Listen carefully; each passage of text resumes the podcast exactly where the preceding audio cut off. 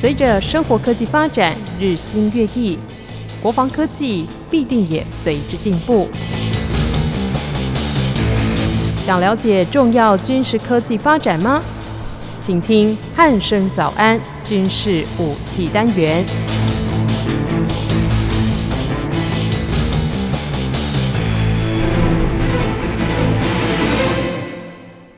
各位听众朋友，您好，欢迎收听今天的军事武器单元，我是易明。今天邀请到全球防卫杂志的陈国民主编来到节目当中。国民哥，你好。主持人好，各位听众大家好。嗯，国民哥，最近这个有一则新闻，算是比较少被人家注意到的哦，就是俄国好像打算在他们的超高音速武器舰艇装备所谓的反潜导弹哦，而且这个导弹听说是可以分离出一个这个小型的鱼雷，然后做自主攻击，不听起来很像是这种科幻片才有的情节哦。那国民哥可以先跟我们听众朋友稍微简介一下这个看起来很科幻的武器吗？呃，我们要像这样来看，其实这个是一个所谓的反潜飞弹哦。那所谓的反潜飞弹，不是说哈呃从舰艇打出飞弹，然后用飞弹去攻击潜舰的，不是的哦。他的意思是说哈，用火箭哦，用飞弹把它射出去到一定的距离之后呢，哎，这枚飞弹呢，我们把它想成就是变成我们叫子母弹好了哈。那子母弹的话，其实哎，这个分离出来居然是所谓这。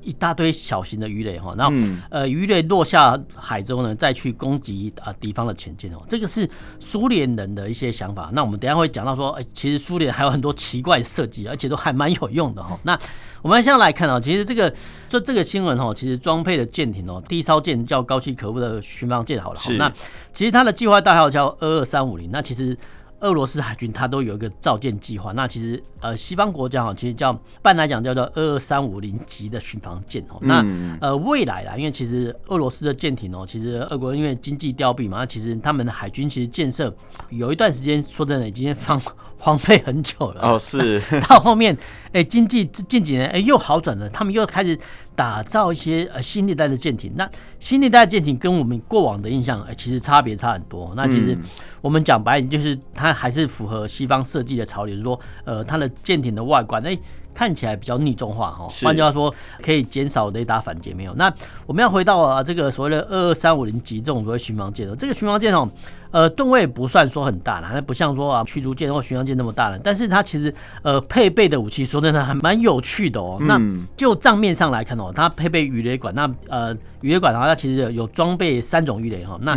我们简称叫长短程鱼雷好了，那长程的叫 MTT 鱼雷哦，那短程就要这个就有很多说啊，就英呃英文的话我们还是要念一下哦，就 PAKT，然后 dash 一个 NK 呃型的鱼雷哈，那射程呢分别是啊长射程的鱼雷哈二十公里，那中间射程在七点四公里哦，但是它最有趣的是它还有配备所谓反制鱼雷，那反制鱼雷的用意就是说哎。敌方不管是潜舰或是水面舰哦，打一枚鱼雷过来的时候，哎，俄罗斯人的想法居然说，哎，再反击一枚鱼雷去把它打掉。所以其实这个很有趣的就是说，哎，俄罗斯人的想法就，哎，他居然在那发射管哦，装配这种所谓 M 十五的反制鱼雷哦。那当然它的射击距离哈比较短，大概一千四百公尺，但是很奇特，就是说，哎，这个所谓的建造军舰思想。跟西方国家完全不一样哦，因为这个思维特别啊，非常非常奇特。就说哎，嗯，人家打鱼的过来，哎，你居然用呃，我没听过呃，用飞弹反飞弹啊，但是很少听过用鱼雷反鱼雷哈。但是俄罗斯人，俄罗斯人居然就是把这种设计把它做出来，而且还真的呃配备在舰艇上哦。那当然这只是反潜部分，那其实呃这是艘巡防舰，那巡防舰它有很多系统，那呃舰首呢，它还是配备一门所谓的舰炮哈，那。旁边呢，它还是有一些防护系统啊，比如说哦，三零公里的机炮啊，这个所谓呃弹炮合一的系统。那弹炮合一的系统其实呃最早最早也是 呃源自于俄罗斯人的一些构想哦。那弹炮合一系统，那基本上就是哎，它一门守备系统，哎，它有飞小型飞弹哈，它也有所谓的机炮。那机炮跟小型飞弹哦的射击呃距离哈，大概是介于五百公尺到四公里之间哦。换句话说。呃，当对方的反舰飞弹如果射过来的时候呢，哎，最后一道防线其实哦，这个二二三五零级的巡防舰哦，哎，它可以用这种手段来防护。但是最特别的哈，我们还是要讲到它的一些防空飞弹哦。那 防空飞弹，呃，俄罗斯人其实呃，应该说他很聪明，或者说很厉害哦。就是说，哎，这个防空飞弹这一型哦，呃，二二三五零级的巡防舰配备的防空飞弹哦，那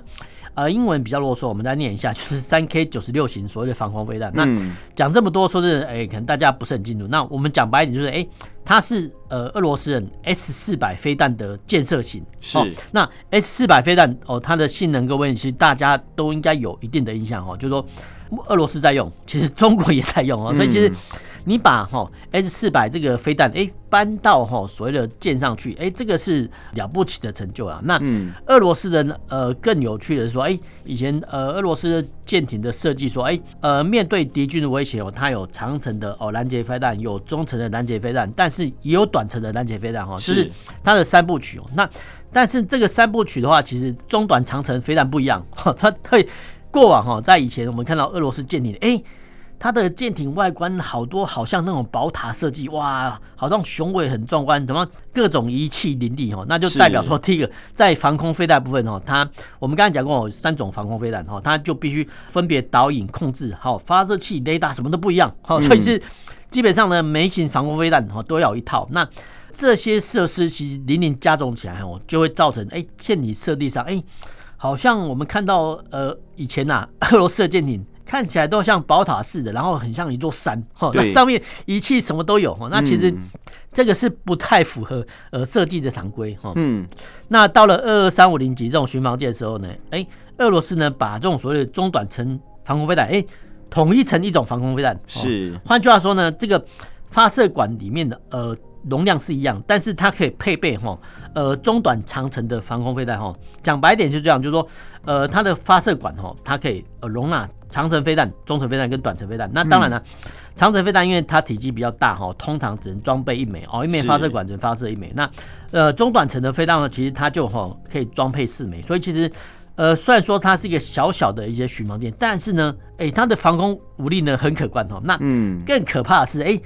这型的二二三五型的巡防舰，哎，它居然搭配这个所谓的耗时所谓高超音速的防空武器哈，那呃反舰飞弹哈，那英文的代号是三 M 二十二，就超音速的那个反舰飞弹哦，那射程可以达到一千公里，但是最可怕的是。他今年十月六号才做了哈最近的相关的试射，而且还成功的命中了靶舰哦。所以其实，呃，这种所谓的超音速飞弹，其实俄罗斯人早就在研究哦。当然了，他也有装配所谓的俱乐部的反舰飞弹。然后那俱乐部反反舰飞弹，我们叫呃英文代号叫三的五十四一啦哈。但是这个反舰飞弹其实大家哈呃都已经耳熟能详哦。但是它现在哈又装配哈更高级啊，比方说应该说飞行速度更快，然后。敌方更难反制的反舰飞弹，哈，叫做鋯石，所谓的高参数的反舰飞弹。那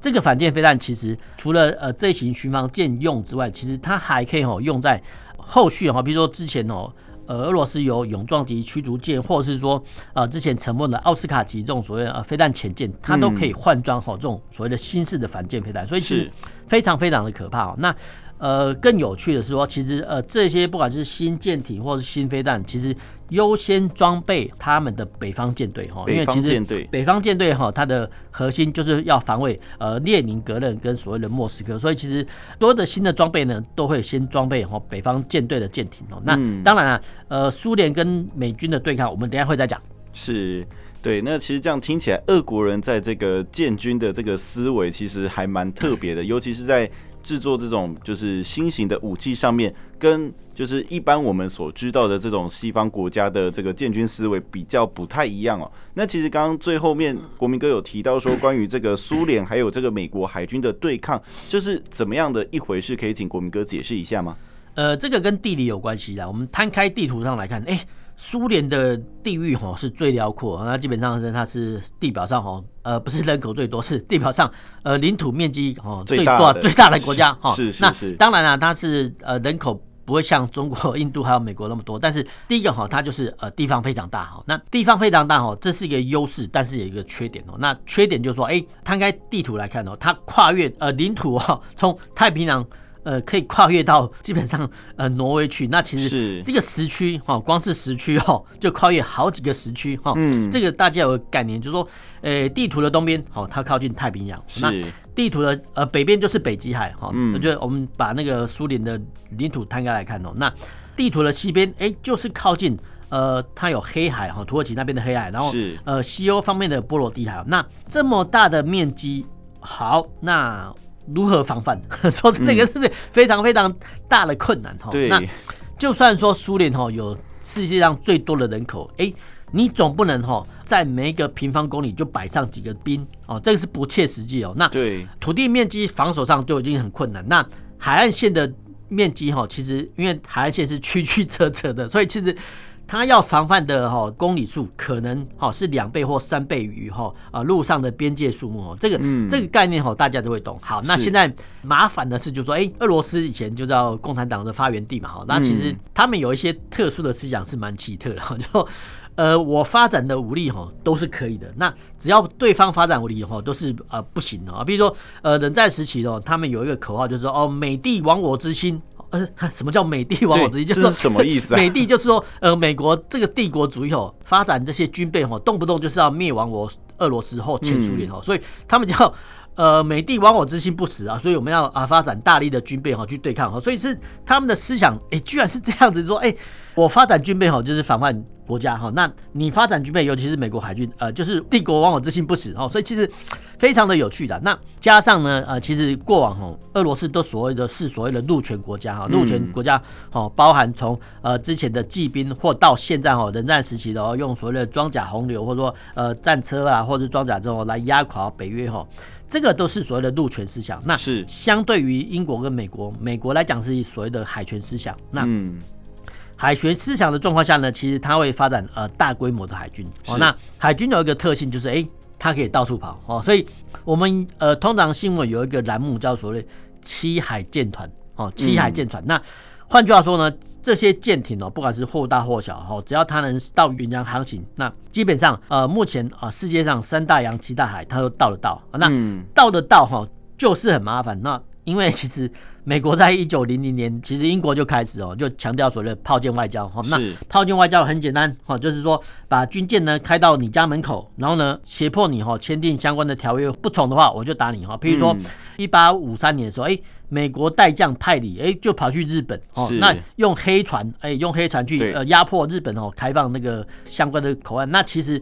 俄罗斯人其实也看到说哦。英国或美国，哎、欸，这个舰艇怎么到处跑？哦，那以前的到处跑舰艇是所谓的主力舰，那主力舰一般来讲，我们是所谓的战舰。那战舰的口径的主炮哦是越来越大哈，比如说从重巡洋舰的六寸到八寸哈，到了战舰的十二寸、十五寸等等等哦。那其实重炮的射程哈威力哈，其实射程大概只有四十公里。那呃，没想到二次大战之后，哎，换装成所谓的航空母舰当做决战的主角哈。那决战的主角，美国就吸取这个教训说，哎。其实我用舰载机来打击是可以收到哈最大的打击距离哦。那一般来讲，我们是抓两百里啊。是呃两百里的话，其实是海里，那你要乘以一点八五哈，这边换算成公里哈。那呃这个概念有的话，我们再摊开回到地图上来看，哎，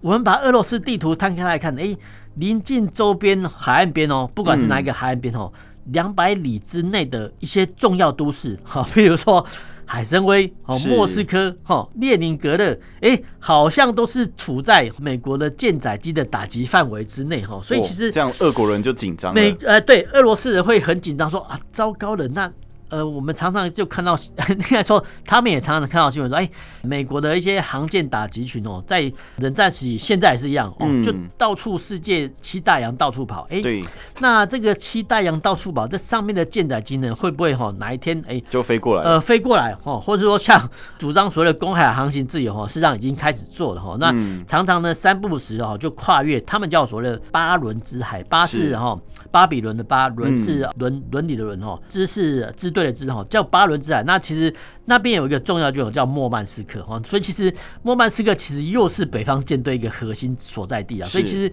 俄罗斯人人在冷战哈到现在一样哈，都是非常非常小心谨慎的提防美国人。啊，会用舰载机吼攻击他们本土吼，所以其实他们的战略思想哦，哎，都有这种想法，说哎，美国建造这么多航空母舰哦，除了船坚炮利之外哦，那要遂行所谓的炮舰外交。那遂行炮舰外交，哎，哪一天呢？啊，他跑到比如说海参崴哈，或是海参崴附近哈，或是说哎跑到波罗的海演习，其实现在也在演习了。所以其实非常非常的，他们从古到今都有一个担忧，说，哎哎，万一哦美国人打过来怎么办？那是他从来不会想说，哎，其实俄罗斯哈发展这么多的陆上武力哈，随时要侵犯北约，那这又到底是什么回事呢？那 我们要这样来看呢？那其实美国人或者是英美哈，现在的北约也是一样，就是说其实都很担心哦，在战争，尤其是欧洲发生战争的时候的，哎，大批的俄罗斯的一些战车或是装甲车哈，会用数量优势来压垮哈所谓的北约哈。虽然说哈有一些的一些战车的形式比较旧，但是它数量还是很多啊。就是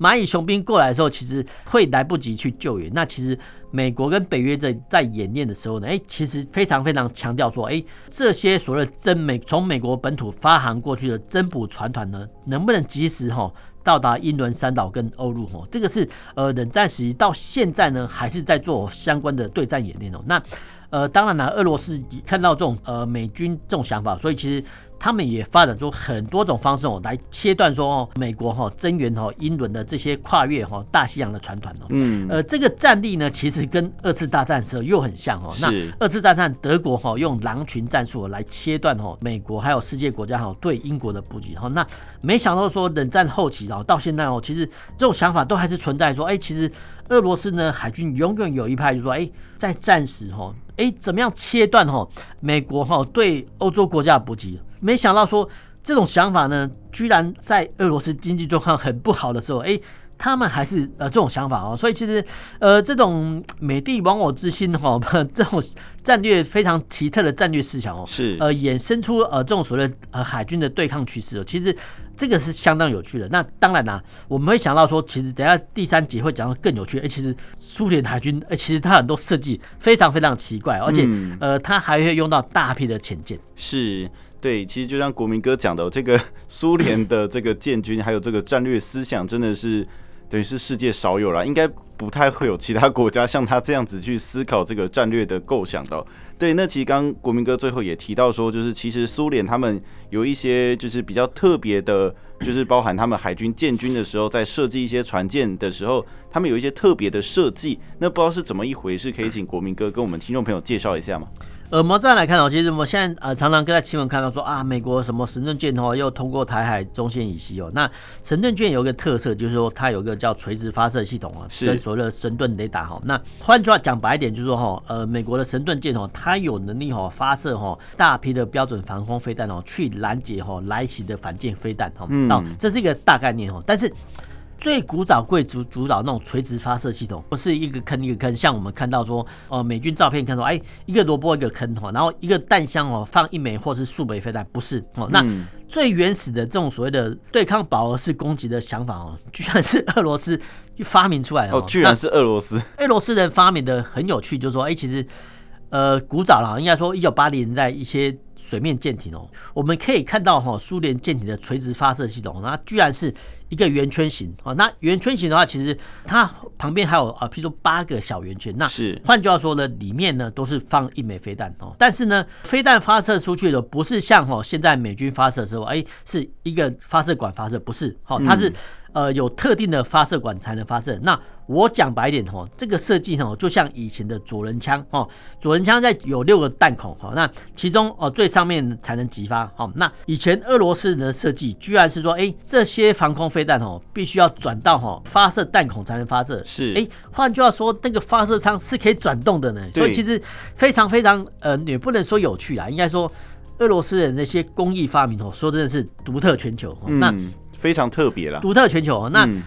呃，虽然说他们有这种设计，那想当然的，呃，这个设计呃略显复杂，略显复杂，就是说，是其实它维修上会稍显不便，所以后面呢，呃，美国神盾舰呃就采取哈这种教训，哎、欸，就是方形的发射格，哎、欸，一个萝卜一个坑，哦、嗯，所以其实不用复杂的发射机制，但是它可以容纳最多枚哈，所以其实。嗯。呃，你可以很难想象说，哎，其实对抗饱和攻击居然是俄罗斯人的一些发明哦。那为什么俄罗斯人会有他们在在他们的大型舰艇哦，呃，放上这么多的防空飞弹哦？原来哦是为了对抗哦美国的航舰战斗群呃所带来的呃舰载机。那我讲白一点哦，他们也看到说哈，美国在冷战时期哦，用航空母舰呢搭载大批的舰载机哦来攻击哈呃苏联本土啦，或者说舰艇也好。那苏联的舰艇要怎么对抗哈这大批的所谓战机呢？当然就是发展所谓大大量的防空飞弹哦。所以其实他们之前有一个级别叫做防空巡洋舰哦，讲白一点就是要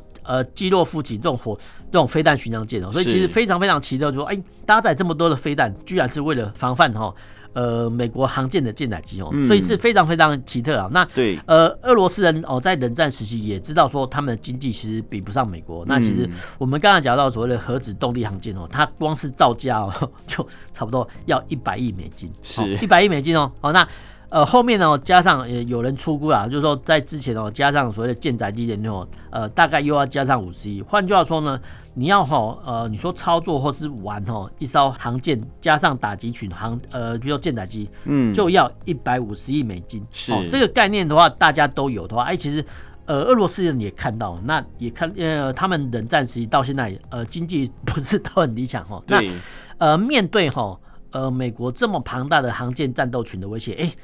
俄罗斯人要怎么办？哈，那他就施法说，哈，二次大战的时候，哎。德国人哦，发展哦一大批所谓的 U 七型潜艇哦，那发展所谓的狼群战略。那狼群战略的想法很简单，就是说，哎，用众多的潜艇哦，呃，埋伏在哈英伦三岛的四周呢，然后切断哦，呃，英国的补给线。那后面呢，是因为哦，商船的造舰量哦，速度哦大过于哈德国潜舰造舰量，所以呃，纳粹德国败北哦。但是俄罗斯人呢，施法哦，这种所谓的潜舰战略哦，哎是。他们发展出哦各式各样的潜舰哦，那说出来呢，大家可能会吓一跳。那每当哈俄罗斯人呃有开发出一种潜舰，哎，其实不管是北约或是美国都会派遣哦 P 三这种反潜机去拍照哦。那对拍到的时候呢，其实他们就会给他一个编号。那通常呢，呃，他会从英文字母开始开始哦，比如说 A 就是阿尔法潜艇哦，那 D 就是呃 Delta 潜艇。那没想到呢，呃，我们统计下来哦。俄罗斯人从 A 到 Z 二十六个都有都用过，都用用过了，然后是后面的不止这样子哦，而且譬如说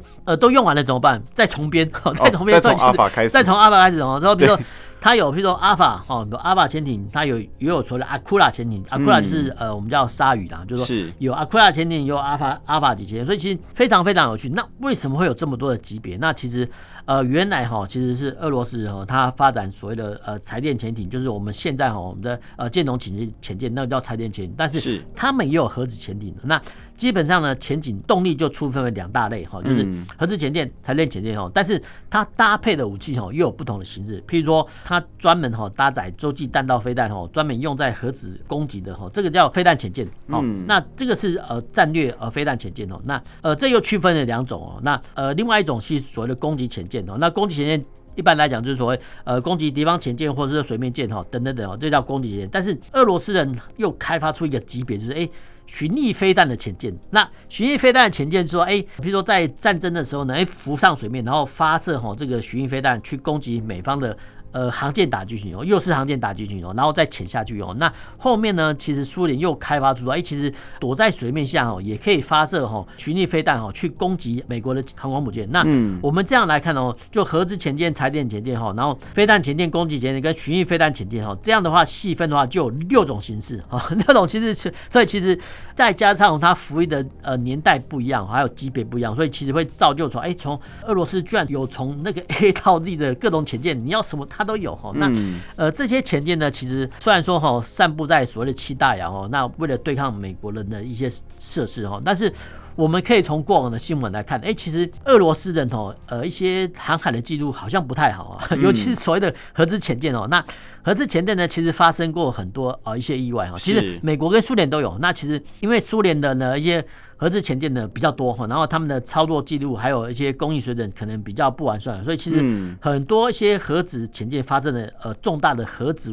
危安事故哈，是都是俄罗斯的呃的发展出来的哈。比如说像哦有一部电影哈，就叫我记得没错叫利四九哈，利四九就在描述说哎俄罗斯呃核子潜舰发生灾难的时候那。后面啊，美国呢这种对潜舰的恐惧哦，到了冷战时期结束了才慢慢减退，因为嗯呃，俄罗斯人已经没有钱哈维持去这么一支庞大的一些水下的潜舰部队了。那是我们就以哈之前对美国还有呃自由世界威胁最大的台风级这种所谓庞大的这种台风级的核子潜舰来讲哦。过往记我记得没错的话，有七艘服役。那是呃，目前哈，因为经济的关系哦，我记得只剩下一艘哦备役啊，其他的都已经在处于，因为你没有钱维持了哈。所以其实你可以看到说哈，这种所谓的台风级这种庞大的前进哦，其实也可以在电影中看得出来哦。那过往哈，我们可以看到哎，什么猎杀红色水哎，就是用所谓的台风级前进哦当做背景哦。所以其实，但是呢，你到了二零古堡的时候，哎。好像第五集的时候就发现，哎、欸，其实怎么台风级前舰哦被搁置在北冰洋哈，所以其实呃这种时代的消退哦，也可以这种电影哦这种有趣的情节看得出来啊。当然了，我们第四趴会讲到说，哎、欸，其实俄罗斯人也不是哈就呃永远衰败下去。嗯，是，其实这样刚刚国民哥这样讲完之后，听起来啦，俄罗斯在发展这个海军可以说是。非常的不顺利哦，就是各种的经济上面的，因为没有办法去支持这个舰队的部分，所以导致他后面在发展的时候，就是可能没有那么的顺利，然后导致后面就是有一些好的设计或者是一些舰艇就这样子被搁置在那边了。那后面他们发展的海军到底发生了什么样的问题？可以请国民哥再说明一下吗？呃，我们要是先回到那个防卫的本质啊，那我们刚才讲到说哈，其实俄罗斯哦未来哈它的建军计划很简单哦，我们刚才讲过哈。呃，航空母舰基本上这条道路是不太可行哦，因为维持成本跟建制成本高太高了。但是后面呢，我们就发展到所谓第一节哈，讲到说，哎、欸。这种所谓的二二三五零哦，跟未来哈会计划哈建造六艘，那不要看这六艘，那这六艘基本上都是相当相当精锐的那些水面舰哦。那其实呢，呃，虽然说哈这个造价比较高，但是他们还是有所谓做所谓的高低配。那高低配的话，其实呃后面哈也会发展哦十一艘所谓的二二五八零，就是呃守卫级的这种改良型的轻的巡防舰哦。他们的是分类是这样哦，但是不管怎么样啊，就西方国家的分类来讲哦，就是说。未来哈，俄罗斯海军哦会用所谓的驱逐舰或者说巡防舰这种等级哦去防卫他们的海疆哦，这个是呃大方向哦。但是呢，其实俄罗斯人到现在哈，其实他们还有很多的海外势力哦，或者说海外的一些利益哦要去维护。譬如说，应该说前五年，哎，叙利亚好像发生所谓的内战哦。那战争其实对叙利亚民众哈可能比较不好意思的说，其实呃内战打了五年，哎，怎么？好像两方面都互相呃吃不下对方哦。那不管是美国支持，还是土耳其支持，还是呃叙利亚支持哦，甚至还有伊斯兰国的势力哦，其实好像各个派系哦，好像都占据一方，各自为王哦。那我们要这样来看哦，呃，为什么会造成这么大的严重的后果？因为其实后面呢，造成啊，比如说一百万到两百万的这叙利亚难民哦，啊流落到哦西欧国家哦，这个是后话。那我们来看说，其实为什么俄罗斯人要介入哦？因为就俄罗斯人来讲哦，其实。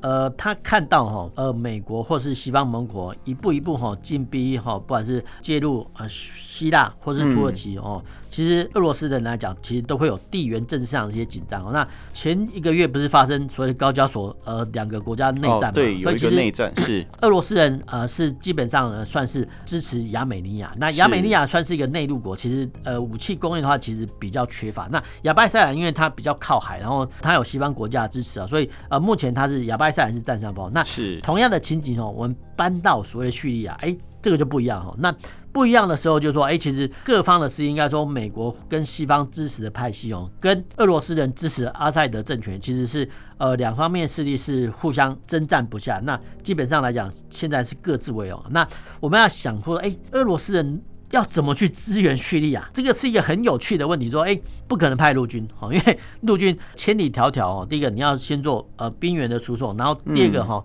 就算要。透过路上的边境哦，要经过不管是土耳其啦，或是呃等等等中亚国家，其实会相当费时费力。那是唯一能快速哈支援哈呃叙利亚阿塞德政权的话，当然就是所谓的海空军。所以目前呢，在现在都还是哦呃在叙利亚境内哦有常驻的俄罗斯的一些空军基地哈，那也有一处海军基地。那呃为什么要用空军跟海军呢？因为其实。呃，空军跟海军哦，第一个操作人数哦比较少，那万一真的有战损的时候，哦会死伤最少数的俄罗斯军人。是，那这个是听起来很讽刺，但是俄罗斯打的算盘就是这样子哦。那好吧，这其实也有几起哦，俄罗斯的飞行员在呃叙利亚周遭空域哦被击落。那当然了，就是只只牺牲少部分的海空军的组员。哦，那基本上呢，俄罗斯还是靠海军舰艇哦去支援阿塞德政权。那为什么要靠海军呢？因为其实呃，这回归到物理的本质哦。嗯、我们之前有讲过说，一架飞机哦，即使哦透过空中加油哈，然后组员也不要吃饭，好，最多夯不啷当吼，让你吃个干粮，好，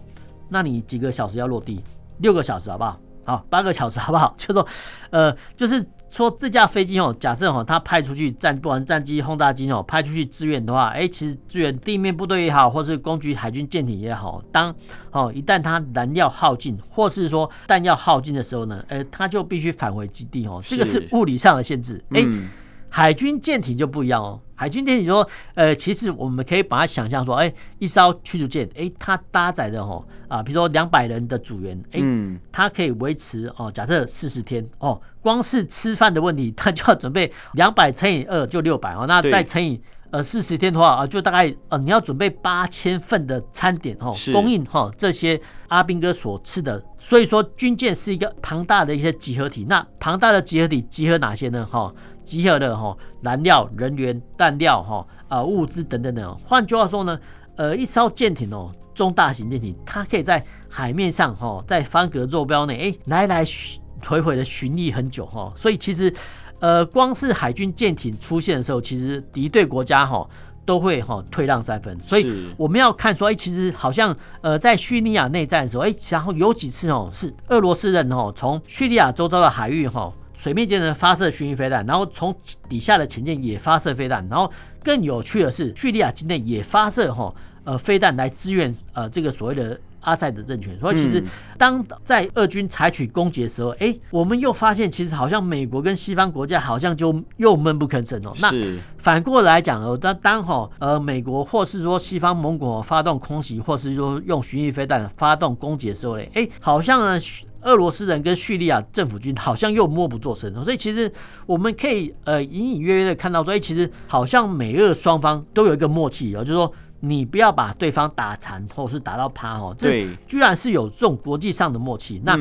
俄罗斯人呢，他其实哦也是借的哈啊扶植或者说支援哦叙利亚政权哦来彰显哦他们的海外势力哦，因为其实。放眼望去，其实俄罗斯人在目前哦，不像以前哈前苏联时代哦，有那么多的好朋友哈。那加上哈，你看哦，周遭北非一带哈，比如埃及啦哈，哦利比亚，那啊之前在茉莉花革命之后呢哈，中东地区其实基本上呢呃民主势力哈慢慢崛起之后呢，其实俄罗斯人势力哈就慢慢消退哦。那当然啦，有些人会说俄罗斯人不是民主化嘛？那就西方国家来讲，哎，其实好像不太算是哦，因为好像我们看来看去，好像就是又是普丁大帝。带主政哦，所以其实，呃，不同政权哦，会有它的不同的一些呃军事的构想啊。当然啦，这反映在哦，不管是武器设计啦，或国际战略或国际关系的设计上哦。嗯，那。这个时代呢，不管是透过叙利亚内战，还是说哈俄罗斯人呃发展所谓的二二三五级这种巡防舰哦，让观众跟听众也见识到说哦，原来世界是这么辽阔的，然后世界呢